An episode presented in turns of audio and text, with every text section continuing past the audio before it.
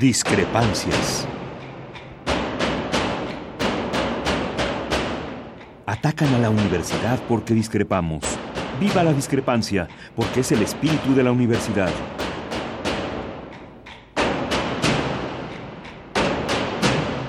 Martes de Discrepancias. Conduce Miguel Ángel Velázquez.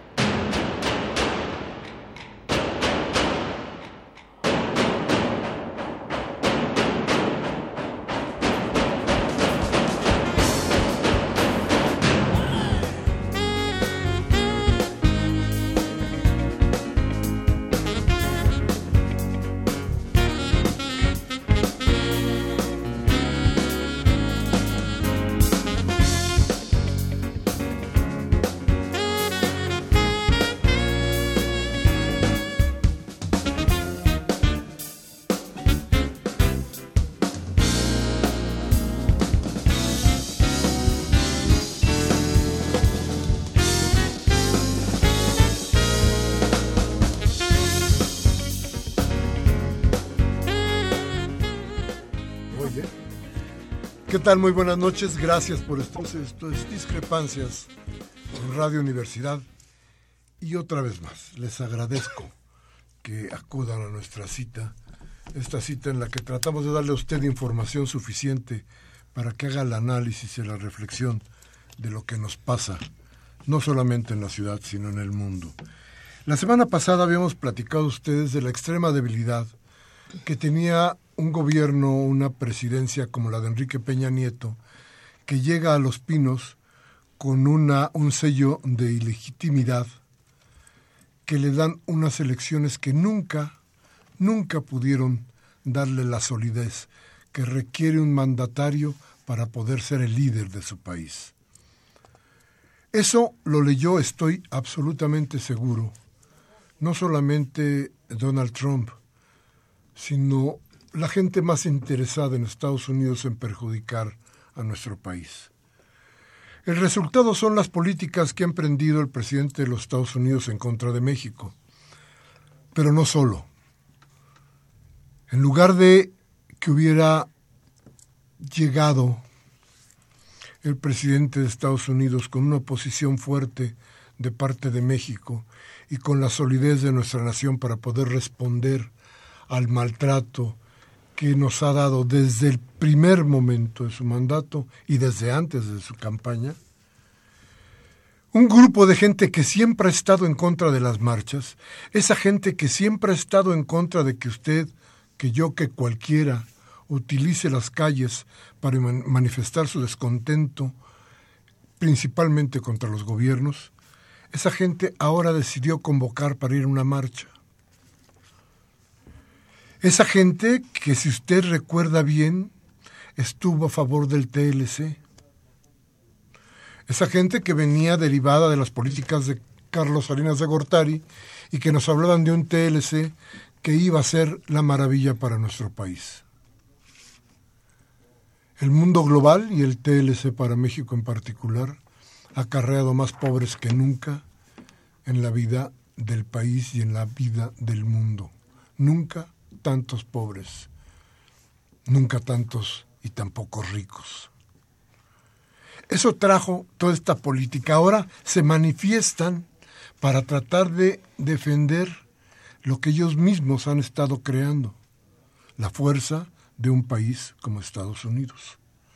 Y salen a la calle y son tan pocos, tan patéticos, que resulta que la gente no les acompaña. 20 mil, dicen los mejores, los que quieren hacerles el favor, 20 mil salieron a la calle.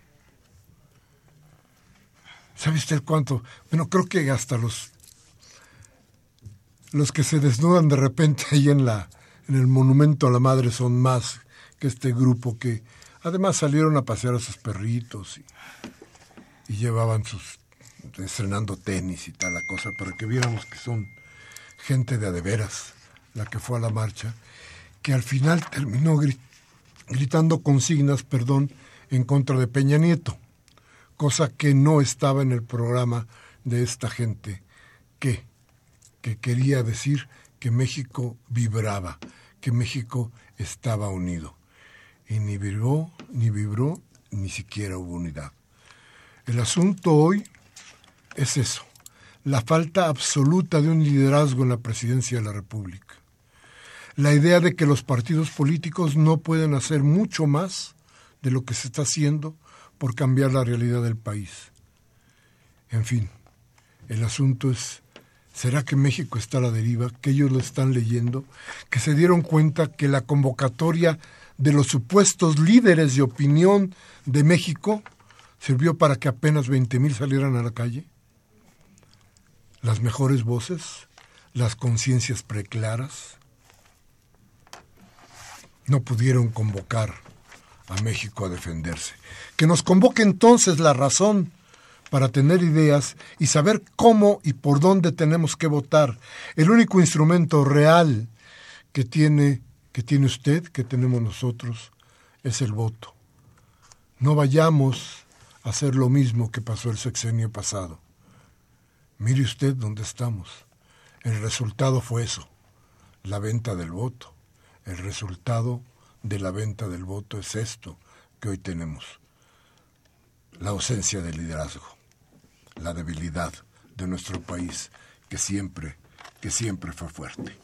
En fin, una vez más, gracias por estar con nosotros. Gracias, Tobián. Buenas noches. ¿Cómo te va? Muy bien, buenas noches. Gracias a todo el auditorio que nos escucha una vez más aquí en Discrepancias. Y bien, hoy tenemos un programa que yo le pido a usted tenga atención, porque lo que vamos a platicar aquí es parte de las reglas que usted tiene que seguir todos los días en su trabajo, en la calle, con su gente, en los pueblos, en las colonias, en todos los lugares. Vamos a hablar de la Constitución y vamos a hablar con dos que han luchado mucho porque esto, la Constitución de la Ciudad de México, sea una realidad. Nuestros teléfonos. Nuestros teléfonos en cabina son el 55 36 89 89 y la alada sin costo 01 850 52 68 8. Vamos al corte y regresamos de inmediato.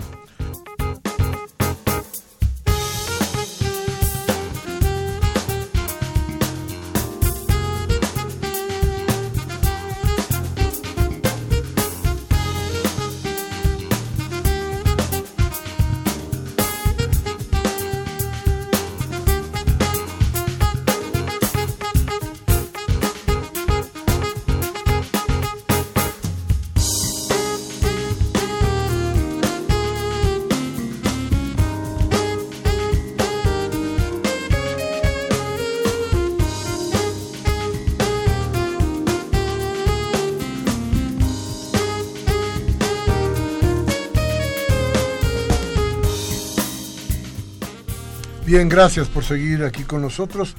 ¿Todavía nos presentas a nuestros invitados? Sí, claro que sí, es un gusto tenerlas y tenerlos aquí en cabina. Primero presentar a la senadora Dolores Padierna, que también fue coordinadora del grupo parlamentario del PRD en la Asamblea Constituyente, y sobre todo también presentar al consejero jurídico de la Ciudad de México, Granado, Miguel Granados. Mucho gusto. Manuel Granados. Manuel Granados, perdón. Eh, muy buenas noches, bienvenidos. Gracias por la invitación. Muy buenas noches, muchas gracias. Y primero, Dolores, platícanos, ¿y qué pasó con la Constitución? ¿Cómo lo sentiste? ¿Cómo lo viviste? ¿Qué hay ahora que ya pasaron unos días y que el reposo de alguna manera trae reflexión, ¿no? Bueno, es una... Todos, esta, esta mesa somos partícipes de esta gran historia. De verdad es un, es un asunto que nos debe de llenar de orgullo, de eh, por la importancia que tiene esta Constitución de la Ciudad de México. No es cualquier documento, es un documento arriesgado que se atreve a rebasar los marcos o los cánones del neoliberalismo y pensar en una sociedad libre, democrática, progresista, avanzada y pensar en un paso más allá de donde estamos hoy con esta terrible descripción que Miguel Ángel hacía al principio. La Ciudad de México lleva otra ruta, otro rumbo. En el momento en que se comience a aplicar esta constitución, creo que la, la población en general, porque esta constitución es para todas las personas, desde los bebés hasta las personas mayores. Eh, yo podría resumirla para hablar brevemente. Esta constitución tiene un eje estructural eh, y un eje transversal, o sea que la atraviesa toda y por todos lados se van a ver los derechos de todas las personas. Además, el desarrollo de la ciudad como una ciudad próspera y una democracia directa, única en su tipo en todo el país, eh, una transformación eh, radical del Poder Judicial, unas alcaldías que aspiramos sea el nuevo modelo que adopten el resto de los 2.500 municipios que hay en el país, que ya muchos de ellos también dieron de sí. Estas alcaldías pueden servir del nuevo modelo para el país. Los pueblos originarios, los pueblos indígenas, que son el orgullo de la historia, del presente, y en esta constitución se les da futuro, y todas las reglas, las normas de un buen gobierno, porque esta constitución tiene un nuevo derecho que se llama el derecho a una nueva, a una buena administración pública. Y eso tiene muchas implicaciones. Una constitución es máxima norma y por lo tanto es obligatoria para eh, la sociedad y desde luego para las autoridades. Eh, yo creo que va a ser un hito en la historia, marcará un antes y un después en la historia de la Ciudad de México. Y Manuel, hombre de leyes, a final de cuentas, leyes esto. ¿Qué pasó? ¿Cuánto quedó del proyecto original? Que bueno, tú estuviste ahí. Bueno, primer, rutas. en primer término agradecer la invitación al programa, decir que ha sido un esfuerzo de muchos años que a través de los gobiernos progresistas de izquierda, pero sobre todo de quienes han construido esta ciudad en este andar democrático, pues justamente hoy se concreta en la administración de Miguel Ángel Mancera. Después de 30 años de buscar este ejercicio de transformación y de reconocimiento a la autonomía de la Ciudad de México, a un tratamiento equitativo con el resto de las entidades federativas, a generar condiciones de respeto a los ciudadanos, de que no hubiera ya imposiciones en el pacto federal para la toma de decisiones locales. Yo creo que es justamente un reconocimiento a nuestra ciudad, pero sobre todo a quienes han ofrendado por ella pues esta lucha democrática. A partir de ahí se logra este consenso en el Congreso Federal para hacer una reforma política integral de la ciudad eh, que fue aprobada por todos los partidos políticos. La senadora nos podrá también dar cuenta de ese proceso. Pero al final del día lo que se genera es cómo hay esta necesidad de hacer una revisión profunda a la ciudad en términos de su constitución. Es la primera ocasión que tenemos una constitución en la ciudad. He dicho yo que es nuestra primera acta de nacimiento, es decir, nuestra constitución de cualquier entidad es el acta de nacimiento. Como capital del país nosotros tenemos esta posibilidad de generar siempre precedente en el marco normativo. A pesar de que estábamos limitados en la creación de leyes, siempre la Ciudad de México se ha caracterizado por tener leyes de avanzada, por tener derechos también de avanzada, progresistas, ya refería la senadora, siempre con una visión de respeto a la persona como el eje fundamental en el ejercicio del, del marco normativo y a partir de ahí el jefe de gobierno nos instruye a generar un grupo eh, redactor, un grupo que propusiera un proyecto de constitución. No fue el proyecto de Miguel Ángel Mancera, es decir, fue un proyecto ciudadano de voces, de ideas, de gentes con una expertise, con una trayectoria, con una lucha democrática en varios aspectos. Adicional a generar pues esta participación ciudadana con las tecnologías, con las herramientas que hoy nos ofrecen las tecnologías a través justamente de una herramienta como es change.org, que tuvimos más de 500 mil personas participando con aportaciones, con ideas que fueron integradas al proyecto justamente de constitución. Una vez que se ha dado esto, entonces podemos advertir que eh, esto, sumado a un grupo de asesores que comandó en su momento el doctor Juan Ramón de la Fuente, dentro del grupo redactor, pues imagínate que el primer jefe de gobierno, el ingeniero Cuauhtémoc Cárdenas, eh, que pues también participó en, este, en esta parte de la construcción democrática de nuestra ciudad, eh, Alejandro Encinas, Porfirio Muñoz Ledo, en fin, una playa de hombres y mujeres que también no solo desde la parte democrática, sino también del respeto y reconocimiento de los derechos fundamentales, pues hoy el 90% del proyecto está integrado en la Constitución, aprobada por mayoría calificada, como fueron las reglas que se dieron. Esto quiere decir que por lo menos tres fuerzas mayoritarias, tres partidos políticos, debieron ponerse de acuerdo para poder aprobar la constitución de la ciudad. Y esto nos da mucho orgullo y mucha satisfacción porque al principio fue tan criticado el proyecto, eh, decían que iba a ser un esquema de convertirnos en, una ciudad eh, con esquemas de Venezuela, de la Unión Soviética, que se iba a acabar la propiedad privada, que estábamos en un retroceso, que no, va a ser, no iba a ser posible el cumplimiento de la Constitución. Y cada uno de esos argumentos se fue cayendo en los debates del constituyente, en esta integración, en esta lucha que dio Dolores como coordinador del PRD. Es decir, creo que esto hace posible que hoy tengamos un documento sólido, que aquellos derechos que ya tenía la ciudad hoy se hacen visibles. Que hoy, por ejemplo, hablas de la protección de los derechos a la comunidad LGBT, la protección de los eh, derechos a los animales de compañía, lo que tiene que ver con esquemas de reconocimiento, por ejemplo, a migrantes, lo que tiene que ver con temas tan actuales de los que vivimos día a día y que finalmente también en el ejercicio democrático el combate a la corrupción es otro eje fundamental en esta constitución. Cuando vemos que el hartazgo social llega a un tema en donde ya en todo el país hay esquemas de indignación por este tipo de corruptelas y de abusos en el ejercicio del poder público. Esta constitución es una llamada de atención para que volteen a ver a la Ciudad de México de nueva cuenta y que el ejercicio con el que se emprendió y con el que se aprobó la constitución hoy es posible que sea un modelo no solo a nivel nacional sino a nivel internacional porque también tiene las observaciones y tiene el acompañamiento de las agencias de Naciones Unidas. Eso hace también que nosotros eh, estemos cumpliendo con un compromiso internacional como país. Hoy, lejos de que eh, lamentabilísimamente se quiere acabar con estos principios que siempre han regido la política exterior mexicana de no intervención y autodeterminación libre de los pueblos. Hoy esta constitución viene a decirles, aquí hay un esquema de respeto, de integración, de una ciudad solidaria, pero sobre todo de un ejercicio también libre y democrático de respeto a las personas. Que antes de que pregunte, todavía déjenme decirles que hay constituciones, tenemos constituciones, entonces, conforme nos vayan llamando, nos ponemos de acuerdo para que ustedes puedan pasar a recoger la Constitución, que, insisto, nos guste o no nos guste, es regla.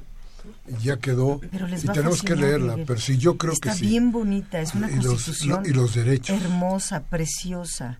En cuanto la gente la lea, la conozca, la asuma y la adopte como propia, es una constitución bellísima y como decía Manuel, es un, eh, un modelo, decía él, sin precedentes. De verdad, eh, qué bueno que van a regalar aquí, gracias a, a Manuel Granados, van a regalar constituciones al público, conózcanla, asúmanla, de verdad es una herramienta fundamental para el desarrollo de todas y de todos. Y van a estar aquí, este, cuestión de nuestros teléfonos, llámenos 55 36 8989. Lada sin costo 01800 50 52 68 8. Ahora sí estoy. Es muy importante el avance ¿no? que se ha tenido en el texto constitucional. Ha habido un gran esfuerzo de diferentes grupos parlamentarios, los que estuvieron trabajando en la Asamblea Constituyente, pero lo que sucede en las calles es que mucha gente no sabe que se dio este proceso y no conoce el texto constitucional. ¿Qué viene ahora para dar a conocer a la gente el texto? ¿Cómo justamente hacerlo suyo para que haga propia la constitución y no se vea o un, como una imposición, sino como un proceso conjunto junto con la población de la Ciudad de México? Las votaciones se hicieron artículo por artículo y cada artículo fue al 100%. La mayoría calificada se dio casi como en 1200 veces, que era como un infarto cada rato porque había que esperar a que cada aspecto reservado pudiera alcanzar la mayoría calificada, como bien lo decía el consejero jurídico, había que lograr al menos que mm, tres partidos eh, se pusieran de acuerdo. En este caso, fuimos casi todos los cuatro partidos grandes y, en fin, casi todos los que había que hacer todo un convencimiento y explicación, porque a veces no es que se estuviera en contra de algún concepto, sino que había que explicarlo. Eh, hablamos de dos lenguajes. Estamos acostumbrados a la vida neoliberal, al, al, a los, al, no sé, marco, un marco neoliberal. Esta constitución no se puede explicar ni tiene un entendimiento de, dentro de ese marco. Habría que salirse de él para poder entender esta constitución. ¿Qué hay que hacer para que la, gente la asuma, la asimile? Pues con el tiempo vamos a estarla explicando. Eh, tenemos ya todo un programa, un plan para darla a conocer, pero no hay eh, más que la gente la lea directamente. Yo les recomiendo mucho leer sus derechos, leer toda la política de el proyecto de ciudad. Eh, les recomendaría mucho conocer el poder de la ciudadanía en lo que es la democracia directa. Se dan herramientas impresionantemente buenas para un poder ciudadano en la Ciudad de México.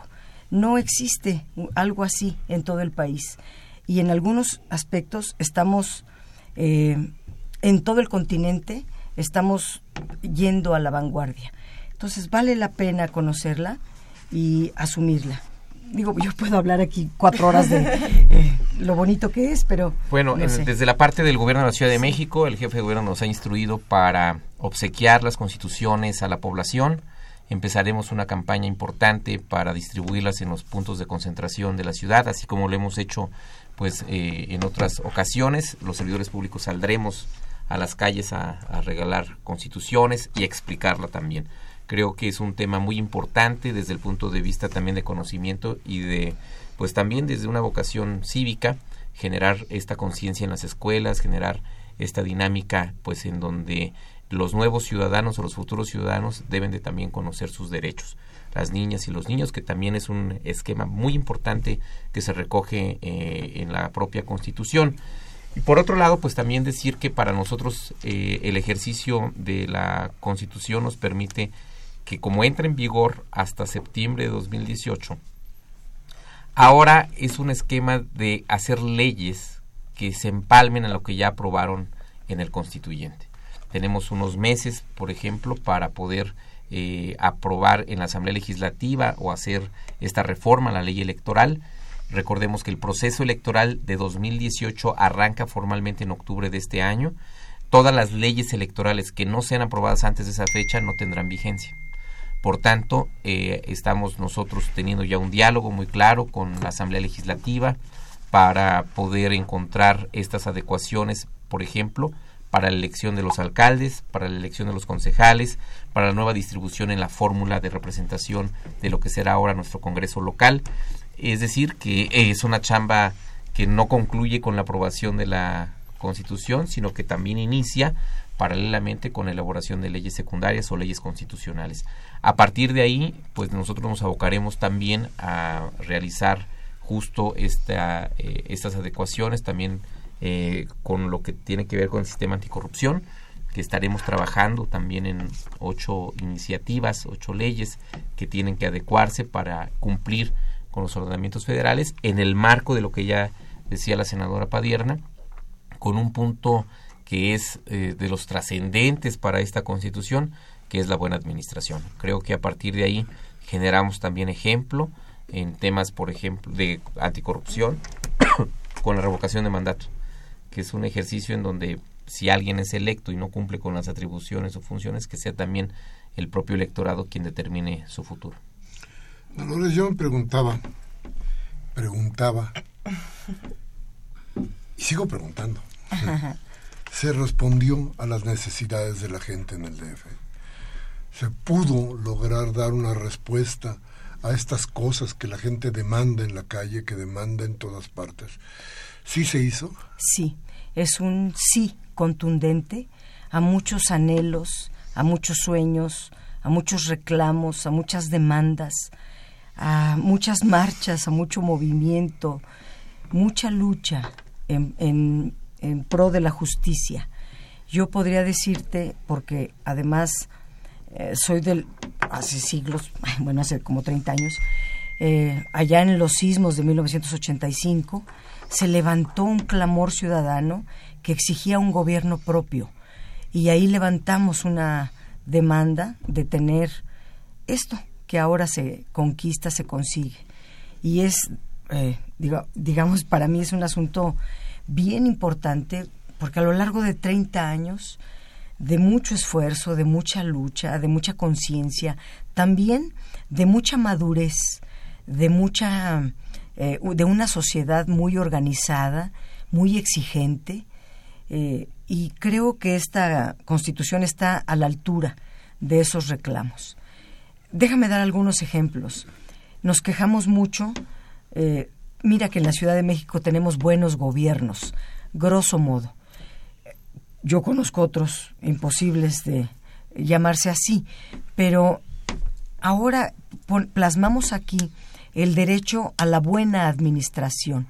Es un concepto que viene de la jurisprudencia europea, que se probó, que ha tenido gran éxito y que es un derecho que obliga a todas las personas que están en, el gobierno a servir a la gente, a ser servidores públicos. Y además eh, fija como función del Estado el cumplimiento de los derechos de todas las personas. Fija las bases para un gobierno responsable en la toma de decisiones eh, y su tarea es atender las necesidades de todas las personas y, en síntesis, la única razón de ser del Estado es garantizar los derechos de las personas. Esto dice mucho porque coloca a las personas arriba, por encima, en el en el mandato y a las instituciones como la única función que tienen que hacer es garantizar los derechos de las personas. Es un cambio, un cambio de mentalidad, un cambio de estructura eh, que va a hacer mucho bien para, pues para la democracia en México. Fíjate que me preguntaba también Manuel si se había logrado con esto de alguna manera cumplir aquello que, que de repente parece que solamente son palabras y que no se llega a los hechos. Pero uh, Mancera prometió estar junto a la gente y gobernar con la gente. Yo decía, estas leyes lograron, están tan cerca de la gente como para decir, sí está acompañando, sí puede el gobierno acompañar a la gente.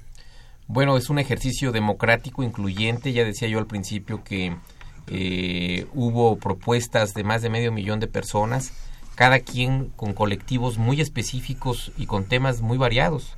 O sea, nosotros llegamos a tener 50 mil firmas que apoyaban, por ejemplo, la protección a los derechos de la comunidad LGBT. 50 mil firmas que decían la no privatización del agua y un ejercicio de reconocimiento como derecho humano. Es decir, y todos estos temas están incluidos. Nosotros escuchamos a todos a los que eh, de una u otra manera hicieron visibles sus propuestas. Hoy, por ejemplo, me da mucho gusto saber que en materia de reconocimiento de pueblos y comunidades indígenas, comentaba la senadora Padierna eh, al principio del programa, eh, hubo una consulta que se genera para estar nosotros de acuerdo con lo que también esas comunidades eh, determinan en su organización interna, en sus usos y costumbres, en cómo reconocemos y hacemos visibles sus derechos, los homologados vamos a tratados internacionales, que es muy difícil que los gobiernos locales o sus leyes estén homologados a tratados internacionales. Generalmente eh, se saca una fórmula de decir que esta ley pues estará de acuerdo o respetará la Constitución Federal y los tratados internacionales de los que sea parte. No, en esta Constitución los tratados internacionales se incluyen en su redacción en términos de hacer visibles, insisto, esos derechos. Por ejemplo, hay un tema que también preocupa, por otro lado, a la sociedad capitalina, desarrollo urbano. ¿Qué hacemos para que esta ciudad crezca en orden, para que haya un esquema de garantizar y hacer visible también los derechos al medio ambiente? Y bueno, pues se crea un instituto de planeación que la planeación sea 20 años, que no haya tampoco ocurrencias, que sea eh, justamente los especialistas, los que integren, los ciudadanos, eh, este instituto y que sean los que tomen las directrices de lo que será nuestra ciudad en los próximos, en el futuro, digamos. Y otro punto, por ejemplo, que es también importante es cómo generas el cumplimiento de estos derechos. Porque bien los puedes enlistar, pero ¿cómo los haces exigibles? Entonces se dice que esta constitución es garantista, porque el constituyente aprobó los mecanismos para hacer exigibles estos derechos. Se crea una sala constitucional, hay un procedimiento previo administrativo para que cualquier ciudadano que sea violentado en estos derechos en esta ciudad pueda recurrir ante la autoridad judicial para que eh, pudiera exigir su cumplimiento desde ese tipo de derechos hasta los derechos de nueva generación, por ejemplo, que es la utilización de las herramientas tecnológicas. ¿Cómo hacemos que estas herramientas tecnológicas también estén integradas? El derecho a la Internet, el derecho al Wi-Fi, que estés garantizándole a esta ciudad estos temas. Cuando tuve algún debate con algún representante de la derecha, em, decía él, ¿cómo vas a hacer exigible o cómo vas a cumplir que haya eh, internet gratuito o wifi en la ciudad. pues es que no conoces la ciudad, ya lo hay. En las plazas públicas, en los jardines este, de nuestra ciudad, ya existe. Lo que estamos haciendo es hacer visible algo que ya existe. Por ejemplo, hay un hospital de las emociones que este Hospital de las Emociones en la Ciudad de México eh, tiene que ver con este tratamiento, este conocimiento, esta ayuda que se le da a las personas cuando están en depresión o para evitar los suicidios. Y de pronto cuando nosotros ponemos o se incrusta y se aprueba en el constituyente tener el más alto nivel de salud pública, pues justo te estás refiriendo a que ya tenemos las herramientas en esta ciudad y que aquellos que lo critican es porque no conocen. O sea, no es para que después de una América Guadalajara. no se trata de eso. No, pues simplemente es que en verdad estamos haciendo visible lo que ya tenemos, lo que ya existe en nuestra ciudad, lo que funciona y lo que podemos mejorar a partir de esas experiencias ciudadanas. Bien. Vamos a ir un corte. Nuestros teléfonos 55 36 8989. Nuestra alada sin costo 01 800 50 52 68 8. Vamos al corte y regresamos.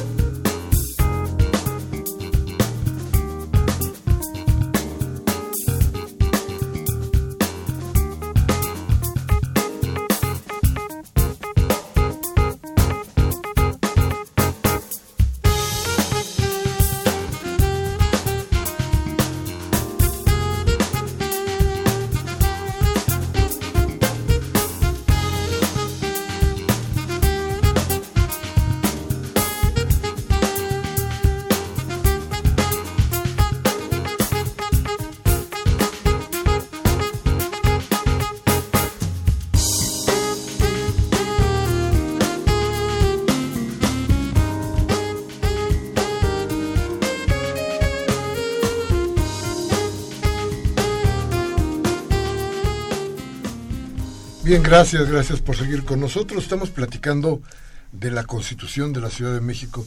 Una cosa que es, decía Dolores Padierna, la senadora Dolores Padierna, que es hermosa. Y déjenme leerle una cosa rapidísimo, que es con la que empieza la Constitución. Dice, en la cercanía del séptimo centenario de su fundación, la Ciudad de México se otorga esta Constitución política. Al hacerlo, rememora sus incontables grandezas, hazañas y sufrimientos, rinde homenaje a los creadores de sus espacios y culturas, a los precursores de su soberanía y a los promotores de su libertad. Honra su legado y rinde homenaje a todas las comunidades y periodos históricos que le antecedieron. Asume un compromiso perdurable con la dignidad y la igualdad de sus pobladores. Ciudad intercultural y hospitalaria. Reconoce la herencia de las grandes migraciones, el arribo cotidiano de las poblaciones vecinas y la llegada permanente de las personas de la nación entera y de todos los continentes. Esta constitución es posible merced a la organización cívica y autónoma de sus pobladores y la resistencia histórica contra la opresión. Es la culminación de una transición política de inspiración plural y democrática. La ciudad pertenece a sus habitantes, se concibe como un espacio civilizatorio, ciudadano, laico y habitable para el ejercicio pleno de sus posibilidades, el disfrute equitativo de sus bienes y la búsqueda de la felicidad. Reconoce la libre manifestación de las ideas como un elemento integrador del orden democrático. Busca la consolidación del Estado garante de los derechos humanos y las libertades inalienables de las personas. Guardemos lealtad al eco de la antigua palabra cuidemos nuestra casa común y restauremos por la obra laboriosa y la conducta solidaria de sus hijas e hijos la transparencia de esta comarca emanada del agua. Seamos ciudadanas y ciudadanos íntegros y leales al nuevo orden constitucional, espejo en que se mire la República, digna capital de todas y todos los mexicanos, orgullo universal de nuestras raíces. Esto, esto es realmente bello, decía la senadora Padierna, y yo les recomiendo cuando vean ahora, cuando tengan en sus manos, aquí les vamos a tener una buena actuación de, de, constituciones, leanlo, de veras les, va, les va a gustar muchas partes. ¿eh? ¿Todo bien? Pues comentaban hace un momento, bueno, que se recogen las luchas sociales, se, se cumplió el compromiso de terminarlo a tiempo, eh, se superaron las críticas que se hacían al inicio del proyecto, eh, se han logrado superar muchos obstáculos. Eh, sin embargo, ¿cómo hacer que la gente vea el texto con confianza? ¿Habrá presupuesto para el proyecto de constitución? ¿Para la constitución? ¿Cuánto se va a tardar la ciudad en ver esos cambios? ¿Dónde lo va a sentir el vecino, la vecina, los estudiantes que van y vienen a la ciudad? Porque una de las grandes críticas que tuvo es que, que eran muchos derechos y que entonces cómo se iban a aplicar. ¿En realidad será viable que se pueda aplicar el proyecto? Son 50 derechos los que establece esta constitución derechos, eh, unos muy avanzados, muy nuevos. Estamos acostumbrados a la educación, la salud, eh, pero esta Carta de Derechos, que es todo un capítulo importantísimo, eh, tiene al menos tres características. Define los grupos prioritarios, donde aparecemos todas y todos, eh, los indígenas, los grupos religiosos, los afrodescendientes, los migrantes, las personas en situación de calle, las personas mayores, las personas jóvenes, las niñas, los niños, los adolescentes, mujeres, la población LGB, TTTI, etcétera. Estamos todos los grupos prioritarios, por una parte. Por la otra, se describe no solamente los 50 derechos, sino la obligatoriedad de ellos. Y tercero, hay una parte que ya la mencionaba el, licenciado Granados, la exigibilidad y la justiciabilidad de estos derechos y se abren al menos dos mecanismos muy importantes para hacerlos una garantía, para hacerlos una realidad. Eh, es la acción de protección efectiva de los derechos y el juicio de restitución obligatoria de los derechos. Eh, se abren también los canales institucionales para que la gente pueda defenderse.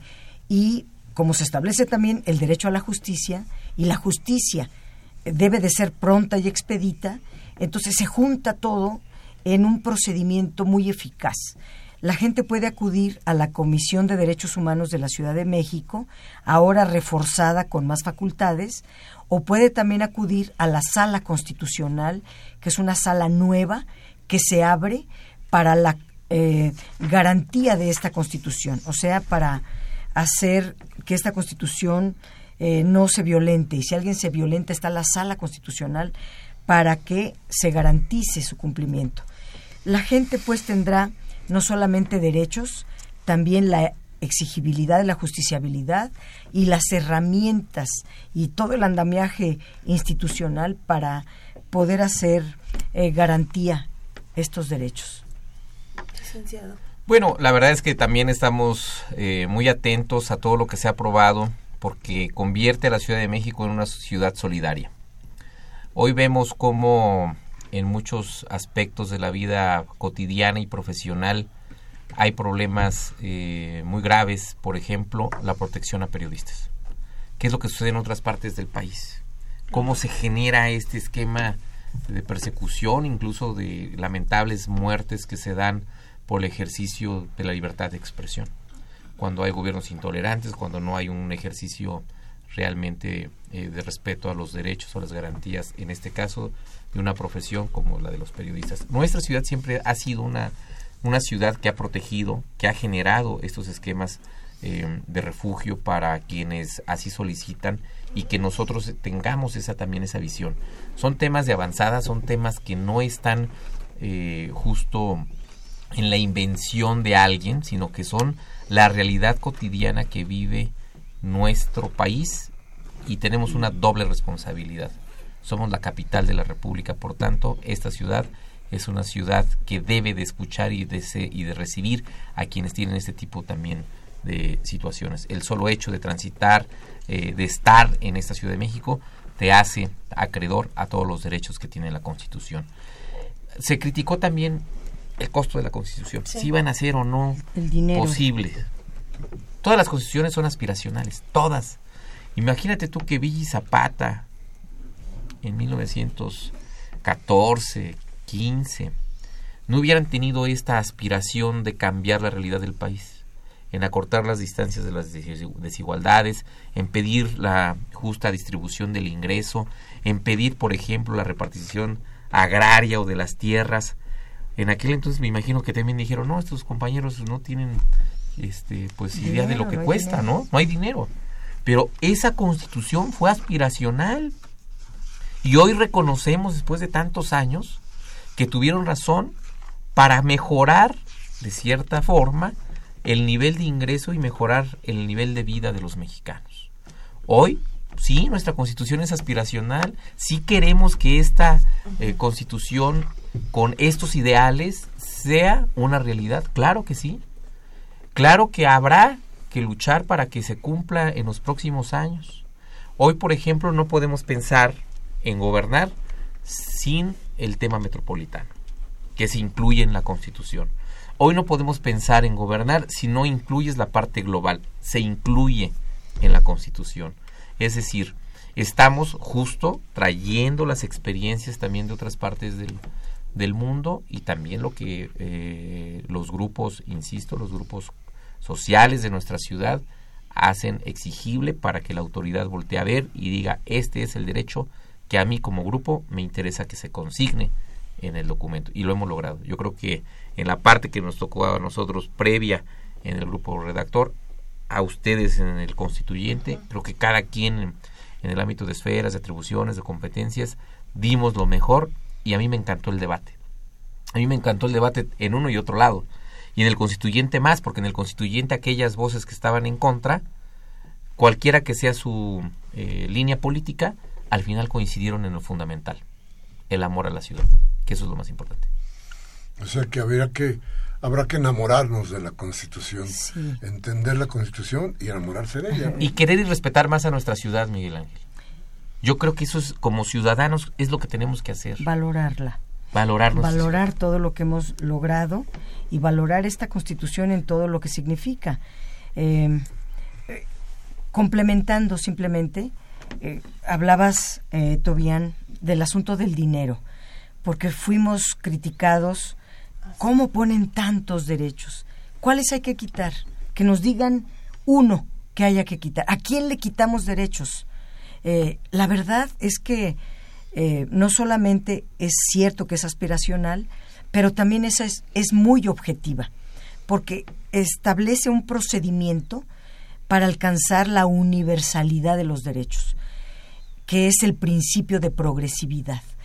Cada derecho comienza por un determinado porcentaje, digamos, de beneficiarios, mismo que por el principio de progresividad, año con año, tendrá que ir creciendo, tendrá que ir abriendo su cobertura hasta alcanzar la universalidad. Eh, esto significa, fíjate qué importante, que no habrá recortes a los derechos de las personas. Si hay crisis económica, si no hay recursos, pueden recortar gasto corriente, pueden recortar aparato burocrático, pueden dejar de hacerse otras cosas, pero no recortar los derechos de la gente. Es un nuevo principio que ponemos aquí, que, por ejemplo, en nuestra constitución política de los Estados Unidos mexicanos, eh, a pesar de que eh, los derechos humanos también están ahí, no se practica. Nos acaban de recetar un recorte de 237 mil millones de pesos y el recorte fue en educación, en salud, en capitalidad, en pueblos indígenas, en adultos mayores, etcétera. Eso en la ciudad ya no podrá existir porque hay una constitución que protege los derechos de las personas. Y eso es, yo creo que lo más importante, ¿no? Al final de cuentas es pensar la ciudad hasta el 5 de febrero pasado y pensar la ciudad que viene, cómo viene. Y el cómo viene, pues también depende mucho de la ciudadanía, porque se le dan todas las herramientas para empoderar a la ciudadanía. Eh, la democracia directa, estamos hablando del referéndum, del plebiscito, de la iniciativa ciudadana, de la consulta popular, de eh, la revocación del mandato, eh, entre figuras que puede hacer uso la ciudadanía para empoderarse. Pero toda la administración pública se llena de contralorías ciudadanas. Cada ente público tendrá, además de su órgano interno de control, tendrá también los ojos ciudadanos, las contralorías ciudadanas.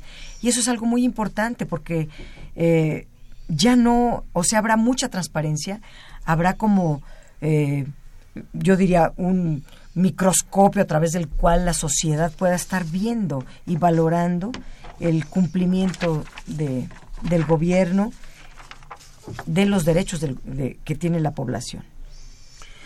Bien, vamos a ir a un corte, regresamos inmediatamente con lo más importante de este programa, que es la voz de ustedes. Regresamos en un momento.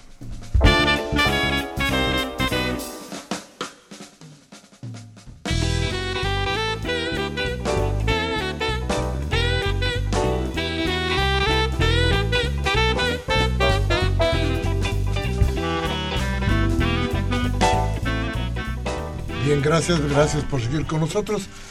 La Constitución para Lidia Ramírez del Prado, Josefina Cruz, Javier González Guzmán, Orlando Paz Martínez, Jesús Ricardo Ayala, Reina Martínez Rodríguez, Elisa Castro Guzmán, Benito Díaz Contreras, Manuel, Manuel Antonio Vázquez Baladés, Cintia Nolasco Castro, Héctor Aguilar Guzmán.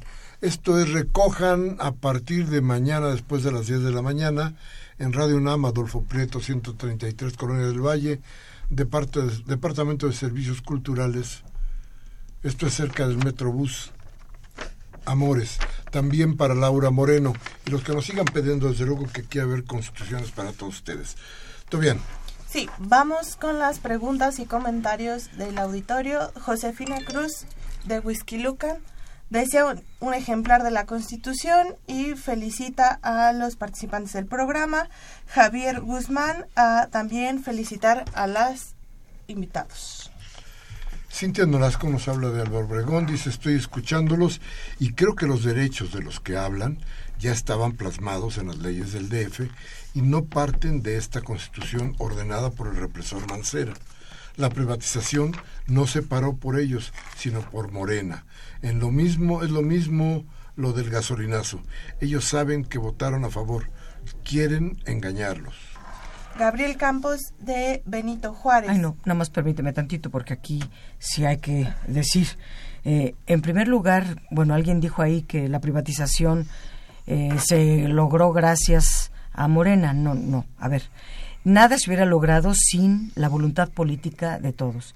El proyecto que presentó el jefe de gobierno, Miguel Ángel Mancera, establecía la prohibición de todas las necesidades básicas para la gente, llámese agua, llámese espacio público, llámese eh, residuos sólidos, llámense todos los servicios, eh, indispensables para la ciudadanía, para la población, venían desde el proyecto presentado por el jefe de gobierno Miguel Ángel Mancera. Prohibida su privatización. ¿Cómo se conquistó, cómo se logró? Gracias no solo a Morena, también a Morena, pero principalmente eh, yo diría al PRD, que dimos esa batalla impresionante, nos aliamos con Morena, logramos el eco en otras fuerzas eh, políticas y yo diría se debe a la concientización que logramos eh, todos. Así que nadie se eh, abrogue. No hay medallas individuales, ¿no? Esta constitución costó mucho trabajo como para decir gracias a uno o al otro. Es gracias a la voluntad política de todos. Gabriel Campos de Benito Juárez. ¿A qué se debe que no se hizo un referéndum respecto a la nueva constitución? Importantísimo también, perdón. Nadie puede legislar en beneficio propio. O sea, la, constituyente hizo una constitución. No podía poner la constituyente reglas para sí misma, pero se establece un artículo importantísimo que se llama de reformabilidad constitucional. Y es mediante referéndum que se podrá eh, modificar esta constitución en el momento en que la ciudadanía lo solicite. ¿Cuál es el único requisito? Que haya un 0.4% de eh, firmas del padrón eh, electoral, de la lista nominal de electores que lo solicite. Bien. Y dice Laura Morales, buenísima esta llamada de Benito Juárez, dice, felicitarlos por la Constitución, una maravilla, pero tengo una queja. Escuché algo como los derechos a los animales pero parece que yo no tengo derechos. Tengo un problema con una vecina que no he resuelto. ¿Con quién puedo ir? es con protección, protección a los animales. cívica y que nos llamen, nos dejen el teléfono y vemos. Pero no es derechos de los animales, son protección, protección a los animales de compañía. Y, si nos llama, después le damos el teléfono de la Consejería Jurídica para que pueda a ver qué podemos hacer con la, con la vecina. Luis Medina de Gustavo Modero, el primer, eh, primer minuto del primer día de cada mes llega la ayuda al adulto mayor que decretó AMLO. En cambio, la ayuda de Sol tarda semanas y semanas en llegar, o sea que el nuevo PRI la jinete. Elisa Castro de Coyoacán, Elisa Castro Guzmán de Álvaro Obregón dice, no creo en el proyecto de constitución, pero es importante conocer el documento el PRD dice no tiene credibilidad. Lo que dijo la senadora Dolores Padierna es cierto, esto es un trabajo de todos. Este, ¿Crea usted o no cree en un partido? Esto es un trabajo de todos. Perdóname, pero esto no es un acto de fe. Aquí no es un asunto de fe, es un asunto de leyes. la constitución es una máxima norma y es una constitución avanzadísima y sí tiene nuevos derechos. No solo se constitucionalizan los derechos existentes al día de hoy, sino se abren nuevos derechos. Déjame mencionar alguno. Eh, por ejemplo, el derecho al cuidado. El derecho al cuidado se retomó de la jurisprudencia latinoamericana y europea para codificar un derecho que refleja los valores más altos de la solidaridad y de la fraternidad donde todas las personas que requieran cuidado están consideradas, pero también las personas que cuidan. Y el Estado tendrá que velar por unas y por otras, por mencionar alguno. Sí, Armando Tejeda de la Gustavo Amadero, pienso que la Constitución no se va a respetar, no la va a respetar nadie, ni Mancera, ninguno. No creo que sirva, ojalá que sí. Y Sofía López de Venustiano Carranza, si no estuviese gobernando el PRD, a lo mejor respetaría la Constitución. Dice Manuel Munguía de Iztapalapa, mientras se distraen con Trump, el Banco de México dice que el alza de las tasas de interés no afectará el crecimiento, pero sí el consumo. Esto es una eh, patraña neoliberal, pues se encarece el crédito y se afecta la inversión, a la producción y por tanto al alza de los precios impulsada por una deformación de su formación, llamando inflación que todos estamos estaremos pagando, qué tramposo y, miserable es y el ejecutivo mal mandatario con su secretario Meade. Un saludo al equipo. A ver, vamos a decir solamente los nombres de la gente que nos ha llamado. Gracias a Rubén Pinto de Catepec, de la señora Cárdenas de Naucalpan, gracias por lo que nos dice. Fernando López Leiva de Naucalpan también, Arturo, Arturo Badaguer de, Benito Juárez. También gracias a Augusto Holguín de Coyoacán y Alfonso Burda de Benito Juárez. Rapidísimo, ¿en qué terminamos, Dolores? Ah, no, bueno, ¿ya vamos a acabar? Ya terminamos. Bueno, yo diría que eh, es la primera vez que ocurre en la Ciudad de México algo que en el mundo no había ocurrido jamás. Es la primera vez que se consulta a los pueblos indígenas. Esta constitución, en toda la parte que eh, corresponde a los pueblos originarios, eh, se consultó a la ciudadanía y obtuvimos el 94-97% de aceptación de lo que se escribe en esta Constitución en relación a, ese, a esa población. El Poder Judicial de la ciudad sufre un cambio importantísimo, muy democrático, y las alcaldías serán gobiernos colegiados, democráticos, y al servicio de la gente. Muchas gracias. Bueno, finalmente el reconocimiento a derechos que no estaban plasmados, por ejemplo, la garantía alimentaria, eh, México eh, tiene en producción 38% solo de sus alimentos, lo demás eh, lo importamos. Y temas de esa naturaleza, como reconocimiento a los pueblos, comunidades indígenas, a los campesinos, a los productores, con una visión de una nueva economía más solidaria, creo que serán las herramientas para poder tener una mejor ciudad y un mejor país. Bien, pues muchas gracias, Tomán. Gracias. Gracias a usted que estuvo con nosotros este 14 de febrero del 17, Humberto Sánchez Castrejón en los controles. Miguel Ángel de Jesús Rentería en la asistencia de producción, Baltasar Domínguez en la producción. Yo, como siempre, les suplico, les pido, si este programa les ha servido de algo, por favor, coméntenlo mañana con sus amigos, tómese un café, hable de lo que aquí hablamos. Y si no le da la gana a la democracia, le da alternativas. Cambie la Televisa a MBS o Radio Fórmula para que le cercenen la voluntad. Hasta la próxima. Hasta.